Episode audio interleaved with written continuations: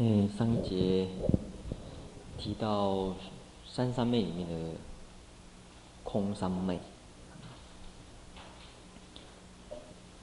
在一百二十四页有提到无性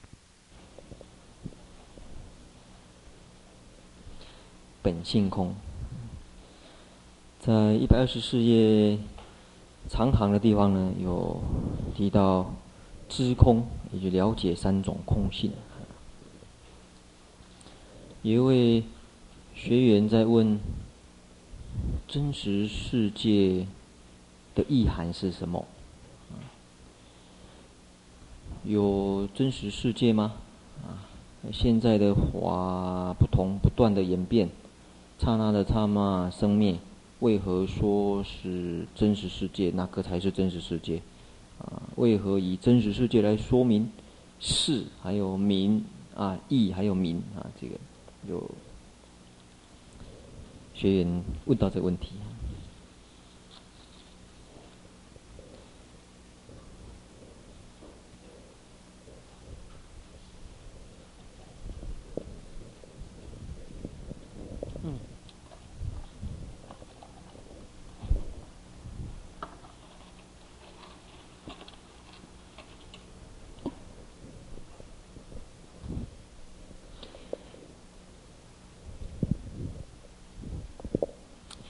真实啊，真实的世界，真实在佛法里面又称为谛，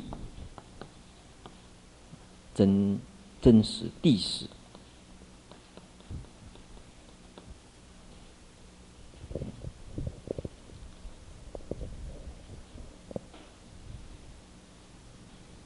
从这点来看，去看真实的世界，可以有两种角度，也可以有三种角度。最简单的两种角度，什么是真实的世界？我们晓得，真实的世界都是依他而起，或者缘起，缘起的这种性质。所以缘起的性质，我们晓得缘起的性质，每一个法都是只是相续相相似相续而已，没有常依不变的。没有常依不变，相似相续，这是任何一个法它的真实面貌的一部分。这这个角度哈，一个其中一个角度。另外一个，任何一个法都是相依相存，所以没有独一的存在。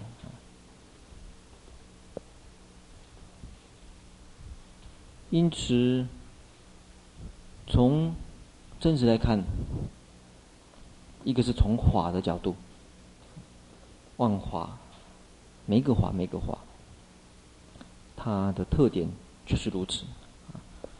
这是我们一般日常生活里面都可以感受到的真实。修学会从开始到现在，哎，快过去了，剩两天，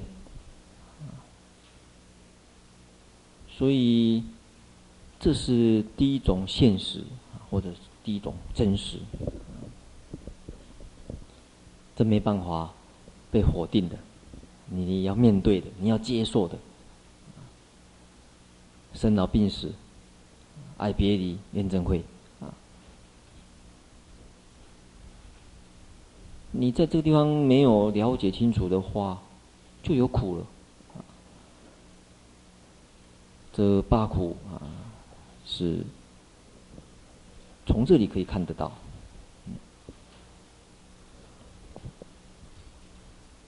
但是又有另外一个角度来看真实。从这，从缘起一他起性的角度，它是无常变化的。但是似乎无常变化，无常变化。这种无常变化的万事万物当中，似乎又可以看得到不变的法则，不变的法性，或者空性。就无自性这一点来看，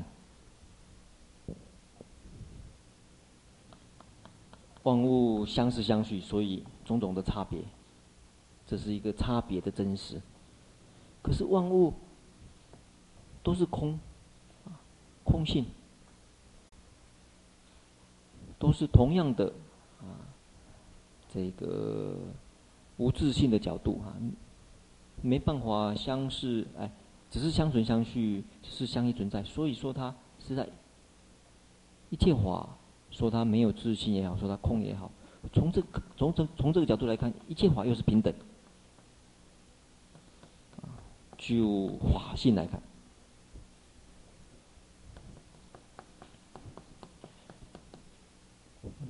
这是平等面的真实世界，你要去看的。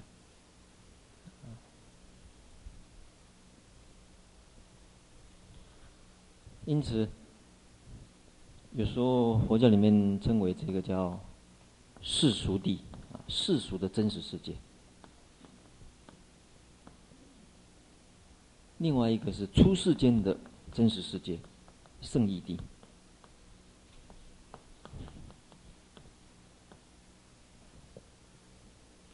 问到真实世界，可以从这两个角度来看。另外一个角度，再加上一个，就凡夫来说，就迷惑的众生来说，对他来讲。他在迷惑的当中所认为的，他对他来讲，对凡夫来讲，他是真实的；对迷的众生来讲，他是真实的。这种称为叫遍计所知。所以，去了解真实真实的世界，从两个的角度来讲，又称为叫做二谛，两种真实。也可以从三个角度来讲呢，就称为叫三性。或者三自性，自性有提到去追溯事情的本质，或者事情的真实，三种真实，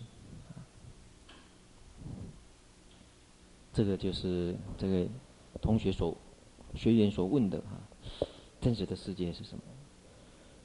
所以从这一点，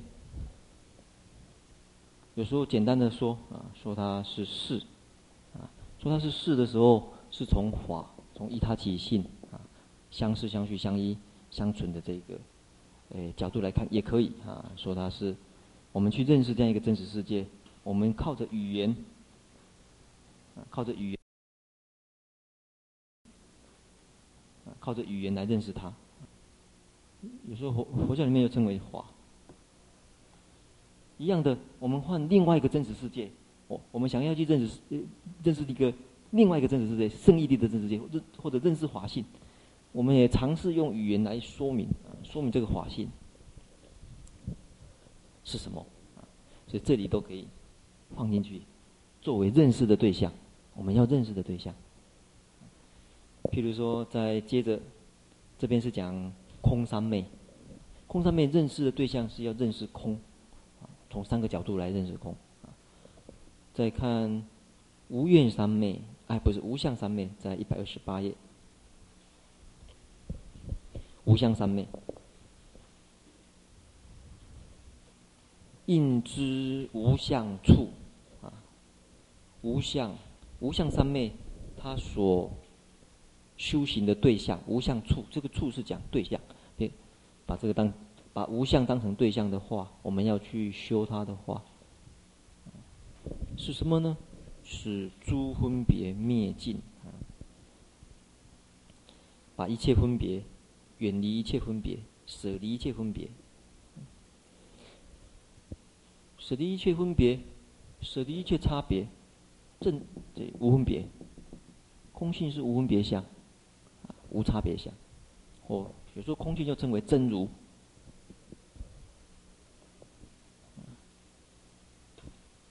所以这是无相三昧的这个对象。啊，所以这边也可以用成无相三昧，可以这个可以用成这个无分别，因为平常我们凡夫的认识都是取着差别相，哎，这个是会消失，这个是会迁失，差别取着差别，会消失对我比较好，会先是对我比较坏，或者会监师对我比较好，会消失对我比较坏，做这个差别。看到会消失的时候，哎，很高兴；看到会监师的时候，哎，不高兴；或者看到会监师的时候高兴，看到他不高兴。认识依依这个相来区分别，但是你有办法看到这两者的平等平等性，他们两个的平等性。平等性有很多角度啊，尽量去找，都有可能找出来。你这时候哎，就会看的比较无差别一点，心里面容易停留在无相三昧上面。那一天我在讲的例子也是一样，两队在比赛，你替哪一队加油都会有相。巨人队在跟中日队比赛，啊，你是巨人界的球迷啊。你所取走的都都是巨人队的像，你取走的另外一个体会的都是中日队的像。你要当裁判一定不行，裁判一定要达到无相三昧，你才有可能。哎，好球坏球，出局，裁判就要做到这一点了。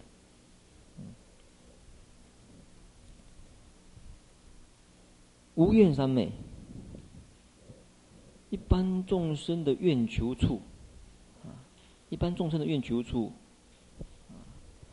他所说明的，一般愿众生的愿求处呢，是提到，在体会无愿三昧的时候，你总是喜爱愿求，愿求跟你所希望的相应的，呃，球赛也是一样，你总是希望哪一队赢。这是你有你的希望，但是赢、啊、输了，这些得失啊，其实都是缘起法。赢、啊、输了，其实都是世间的虚妄分别法。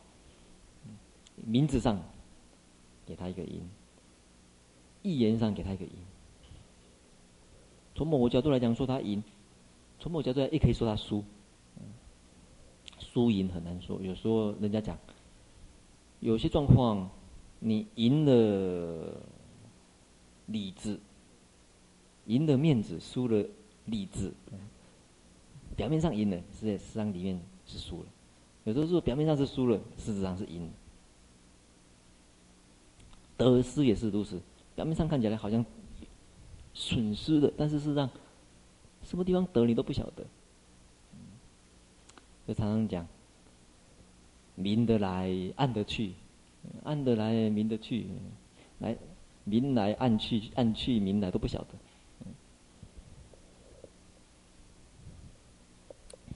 世间其实就是这样，所以没有绝对的得失，只有一隐一现，你让你看得到，让你看不到而已。表面上，表面上的德只是隐失。啊，显而已，显让让你看得到，所以觉得有德。隐的一面你看得不到，失的一面你看不到。你了解这一点的话，就容易得到无愿三昧。了解一切一切法啊，实上是如此，所说的相似相。相似、相续、相依、相存。讲到这点，我要提醒我自己，我刚才要我的录音带里面有写很多黑板，所以讲如此如此的话，听录音带的人搞不清楚如此是什么。如此，你写在黑板上，他没有看到黑板。有时候在讲经的时候，这个就是这个，那个就是这个。你们现场的人才晓得，因为我有笔呀，啊，我晓得这个就是这个。那他们录音带的人听，这个就是那个那个。所以有人怀疑说，你讲在讲课的时候，一定要把黑板上面东西也讲出来，听录音带才有用啊。所以语言上面就是如此，语言有很多这个那个就是代名词，取代掉了。取代掉的话，只有这个时空的人才晓晓得我在所取代的东西是什么。换一个时空听录音带的人就这个那个，这个跟那个是什么？这个这个变成那个，那个就是这个。所以刚刚我在讲有有。有有没有注意到？就说那个就是如此，如此是哇，是嗯。所以你们就提醒提醒我一下就很好。这讲无愿三昧啊，所以在讨论无相三昧的说，晓得离开一切分别，离开一切片计所执。无愿三昧的话，晓得缘起法依他起，三界或者万事万物，事实上是依，是呃是依于依他起性的虚幻分别，是依于依他起性的虚幻分别。我们的分别相对而起，有人所，有人见所见，人取所取。语言人权所权，相对而起，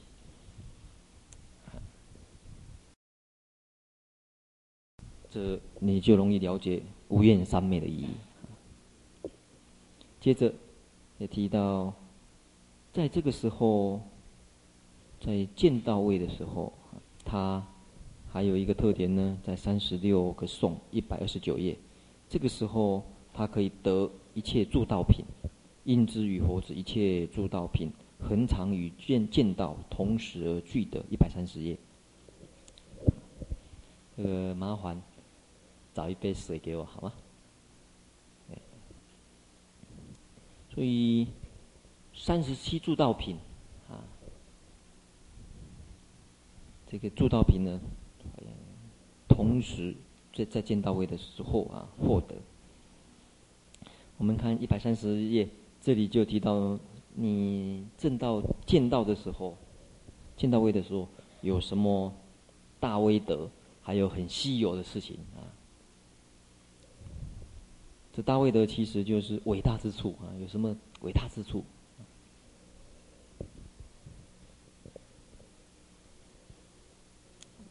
嗯，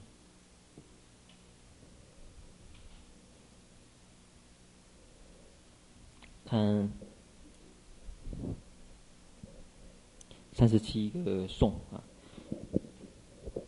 他晓得第一个，他晓得对于世间，他用智慧，以智慧来觉知、觉察什么呢？其实世间为行，行的意思是有为法的意思，其实都是有为造作的，其实都是，其实都是相似相续、相依相存的。也只有苦啊！你不了解的话，就有苦。既然是相依相似啊，相似相续、相依相存，就没有常常依不变，也没有独一独存的我，称为无我。这可以讲说是见道位的特色，见道位的智慧。那得到这个智慧以后，底下呢就有几个伟大之处，或者几个不可思议的地方。第一个。他舍去无我，舍去没有意义的啊，自私啊，会伤害自己、伤害别人的我。但是他可以成就怎样？成就有益的大我，利益众生的我。所以他就说三十七个颂，他舍离无益的我见，自私自利的。但是他可以依止大利益、大我见，为一切众生啊，以平等心来利益众生。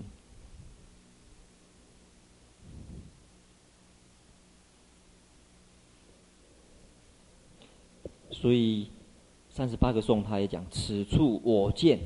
你说见到位的人没有我见，确实没有错，因为他去除了身见，对他自己执着。把这个身体认为，把这个身体认为是他自己的，取作为我的身见。但是，他也可以说他是有我见。为什么？请看一百三十一页，安慧的注释第三行。为什么说他也有我见呢？因为他想自己是什么，众生也是什么，如此的自己跟众生见平等性，所以说他有我见。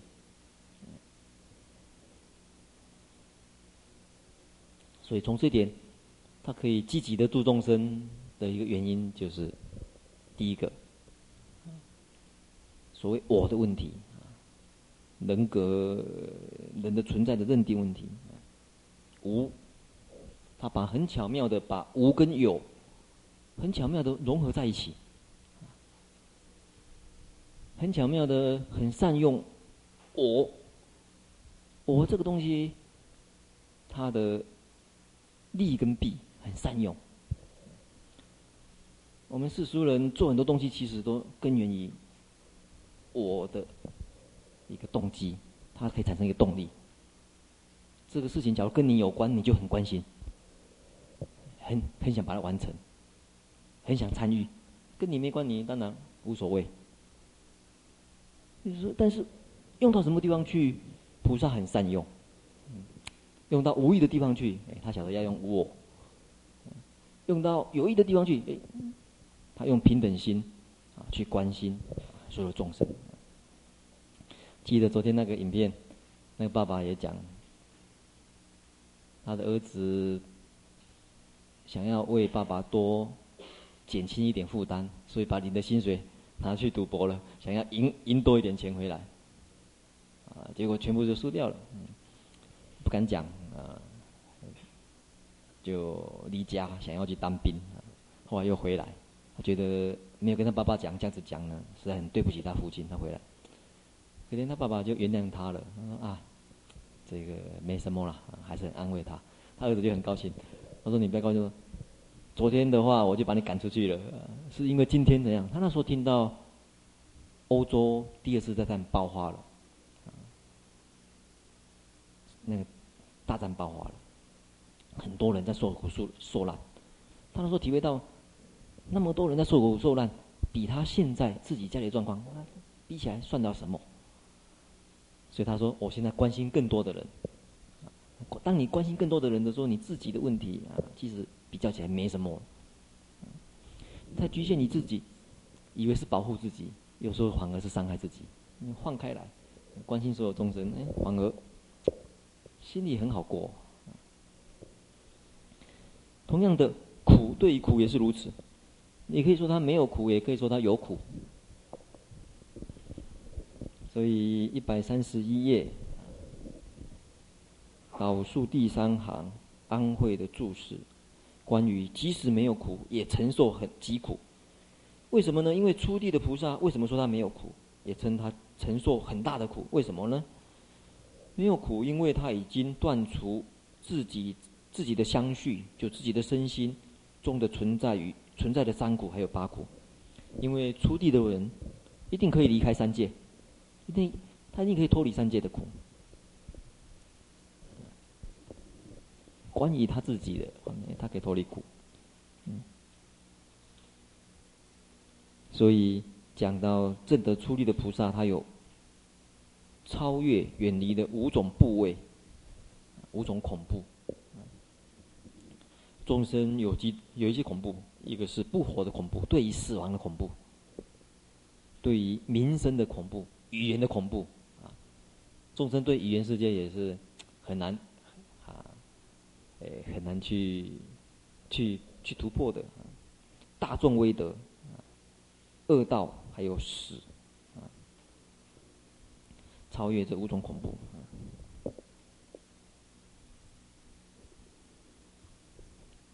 但是他超越超越这五种恐怖，所以说他没有苦。虽然如此，菩萨还是要断除无量众生的苦，所以众生的苦还没有尽，所以他由于悲心增上，自己因众生而受苦，所以讲说菩萨受的苦最大。呃，像地藏菩萨地狱未空，誓不成佛。所以出地的菩萨，呃，或者说所有的菩萨有一个特点，说他没有苦，对；说他受到最大的苦，也对。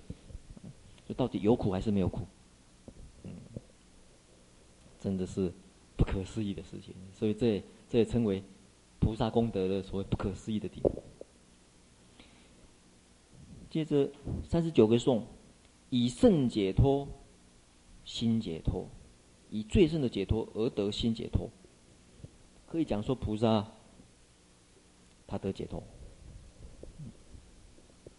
啊，跳过了一个，还有一个利益。三十八颂还利益啊。利益的话，我们直接看一百三十二页，安慧的解释的部分啊，一百三十二页第二段，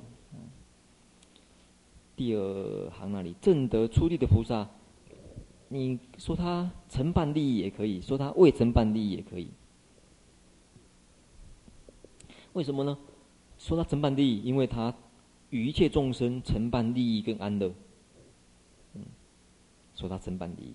那为什么又说他不承办利益呢？那承办利益以后不求回报，所以他说他没有承办利益。我们一般做利益的事情，总是希望得到利益，他不求回报。所以你说菩萨到底是在承办利益还是不承办利益都可以，承办而不承办利益。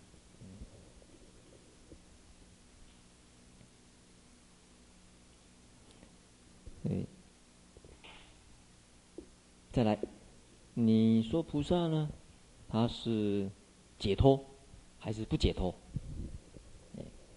他可以讲说他是解脱，最胜的解脱啊，圣解脱心性解脱。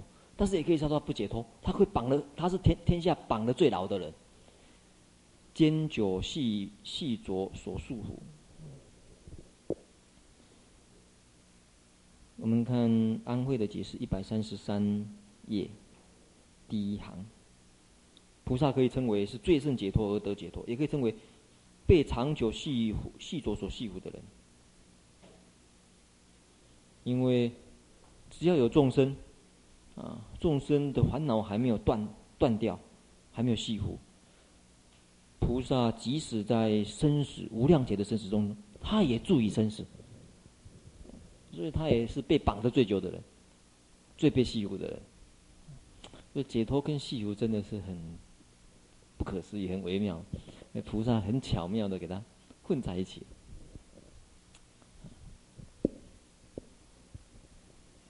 对于苦境，菩萨可以说他未完成苦境，也可以说他完成苦境，一样的道理，在一百三十三页第二段这里啊，安慧的解释说，因为他为什么说他已经完成？苦的灭尽呢？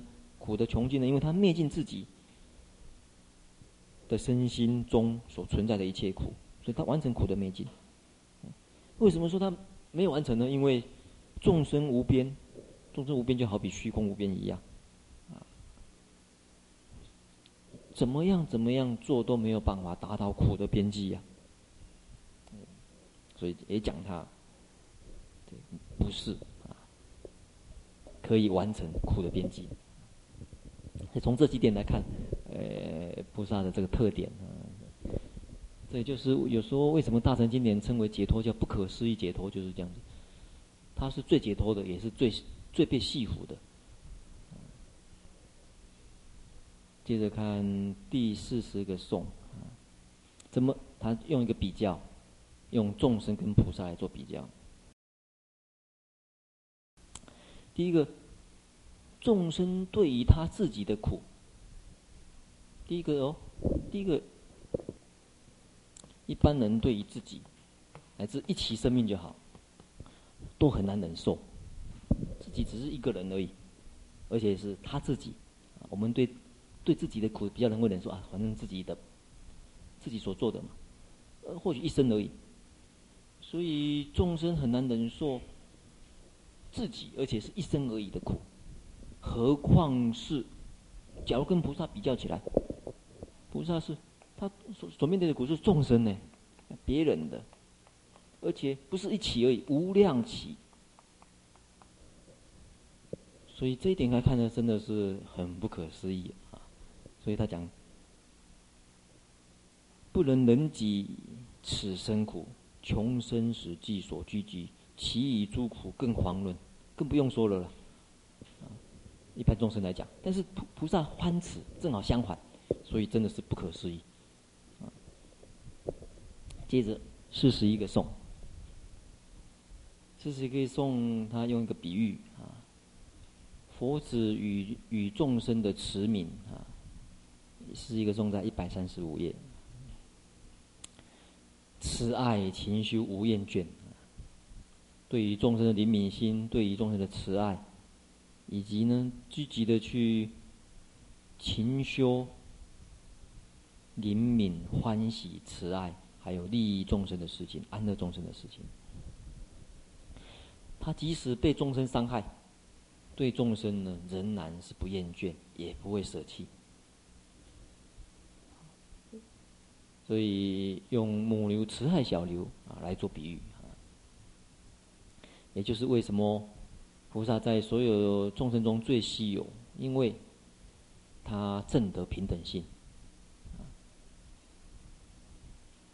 可是看起来是很稀有，对房屋来讲，但是他因为正的平有性的话，也可以讲说不稀有，对他来讲是很自然的事情。所以诸有中最稀有，自他平等，故非是。所以说它稀有，也可以说它不稀有，本来就是如此。对待菩萨来讲，没什么。所以《金刚经》里面就这么说了，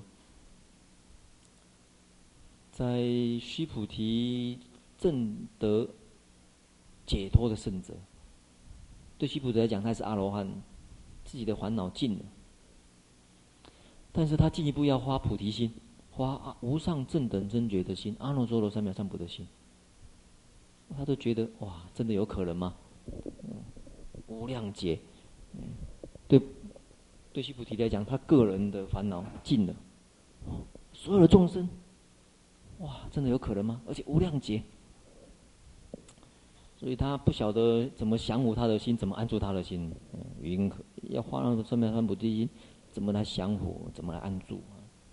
所以我也跟他讲，我了解他的心里面的疑惑。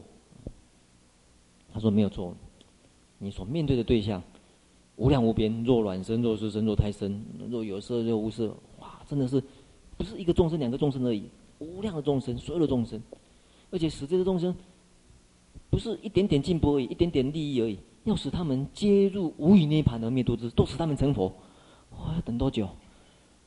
啊，这个真的是不可思议啊！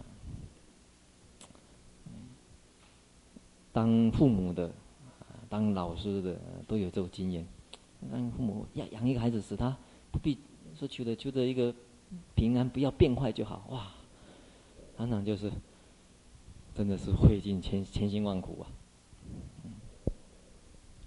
无量的众生要使他们成佛，嗯，真的是实在是有可能嘛？但是释迦牟尼佛就跟他讲。菩提心就是这么花的，如是灭度无量无量无边众生，使他们都得灭度，但是实无众生得灭度者，哪里有众生被你灭度啊？很自然的事情，对他讲好像做而无做。你这样子的话呢，才有办法发这个菩提心呢。你不注意我相、人相、众生相，才有可能发菩提心。所以应该生无所住的心。你无所住，才有办法发菩提心。这是《金刚经》的角度。无相，从无相、无我相、无人相这些角度；《大乘庄严经》的角度从平等，从这平等性去说明。这平从从平等性来讲，哎，这没有什么稀奇的事情。对菩萨来讲，菩萨只要觉得稀奇的话，他觉得就很难过了。怎么全世界只有我一个人这样子？好，老天也不公平。对他讲，好像本来就是如此啊。这以上，这五个颂是来一百三十五页长行的地方啊，下半段长行的地方就讲这首歌颂来显示得道啊，初地、初地以上的菩萨他的大威德，就伟大的地方。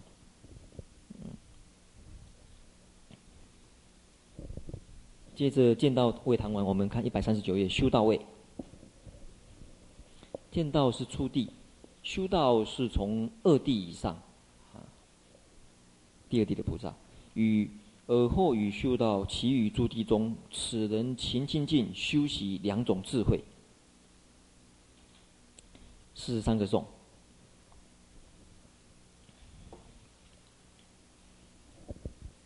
第一种智慧是无分别智。无分别的智慧，它有什么作用呢？它可以亲近佛法，可以把它所证的相关于觉悟的种种功德，种种特性，一步一步、一步一步的累积，一步一步的亲近。有时候又称为一无分别智呢，可以亲近佛土，所以亲近佛法也可以称为叫做。亲近佛土，亲近佛法啊，也可以讲清净佛土，因为你依于法来成就土，所以心净则国国土净。你心清净了，你心无分别了国土哎可以。哎，无分别清净。第二个叫如所见立智，如所见利，它可以成熟众生。所以修到位的菩萨有两种工作，一个是在亲近亲近佛法或者亲近佛土，净土净土之行。这净土之行是在见修到位的时候要做的其中一个任务。第二个任务是成熟众生。或者成就众生，在《金刚经》里面也谈这两个。所谓庄严国土，即非庄严国土；所谓成就众生，即为成就众生。他也从这两个角度来谈菩萨道的修到位的情形。一百四十页的四十四个颂，这个修到位也是很长。要两个阿僧只劫，要两个无量劫，才会达到灌顶位，法王子位。灌顶位就好比，假如成佛，比喻成国王的话，王子登基灌顶啊，这个仪式啊，称为叫法王子，到达修道位的最后阶段。灌顶位，而这个修道位里面有两个差别，一个是我们看一百四十一页，安慧的解释的地方，实地可以称为是修习呃修到位的极边啊，极极这个最后阶段，也称也也是经过两个阿僧只劫修习究竟圆满，其中。二地到第七地称为有加行，需要一个阿僧只劫。二三四五六七六个位次，有加行的位置。第八、第九、第十三个位置称为无加行，无加行的修行。无加行就很自然了，有加行哎还要加功用行，有所努力啊。所以我们假如对照。对照一下，前面有一个一开始的时候，在六十三页，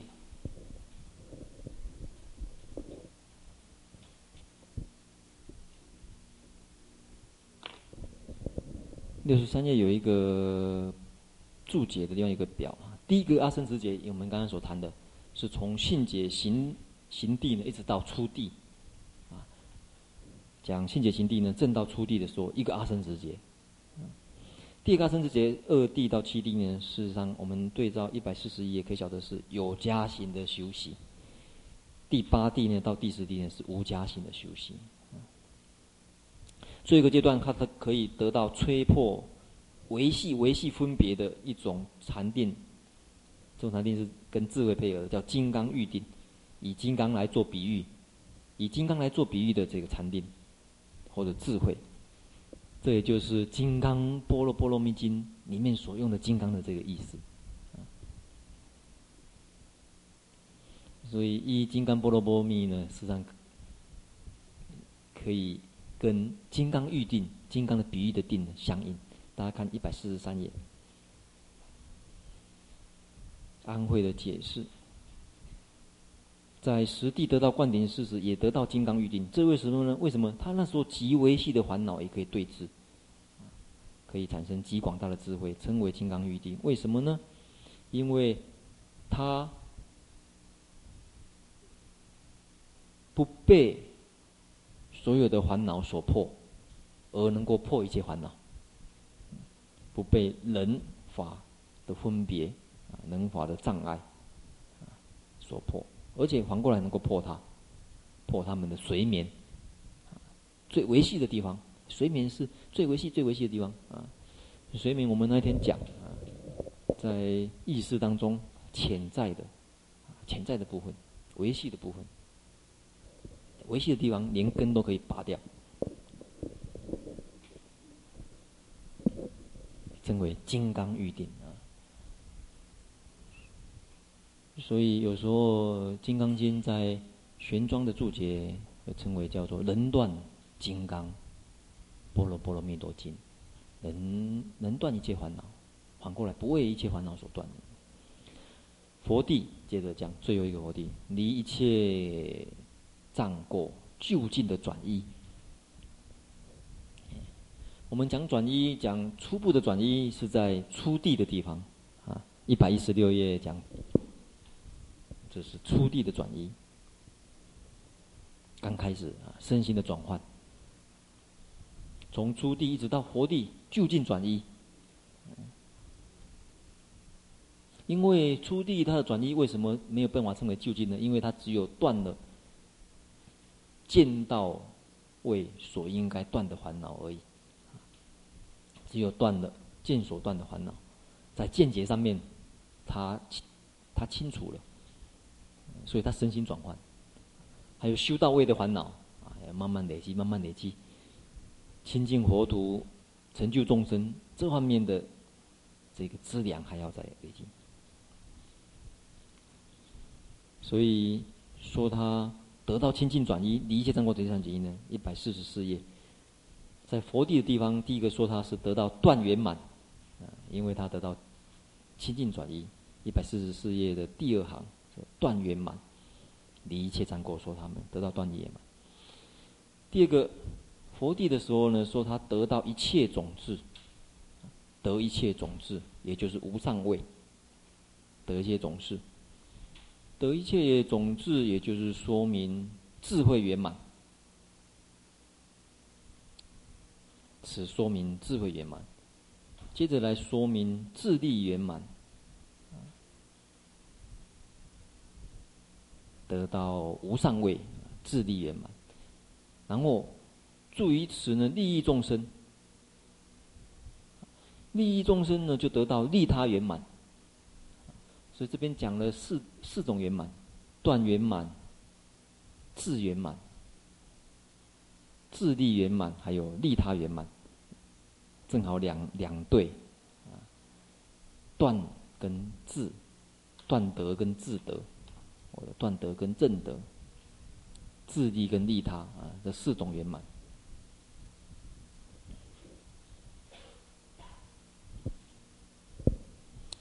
在一百四十四页长行的部分，他进一步啊，他有来说明修道的两种智慧啊，无分别智。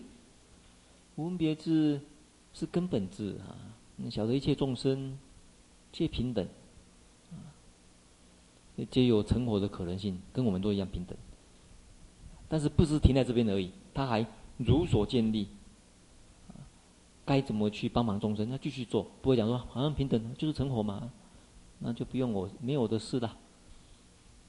你们你们都你们都成佛了，都平，没有我的事了啊，不会啊，获得智，出世间自己都获得智，获得智就依于世间法啊。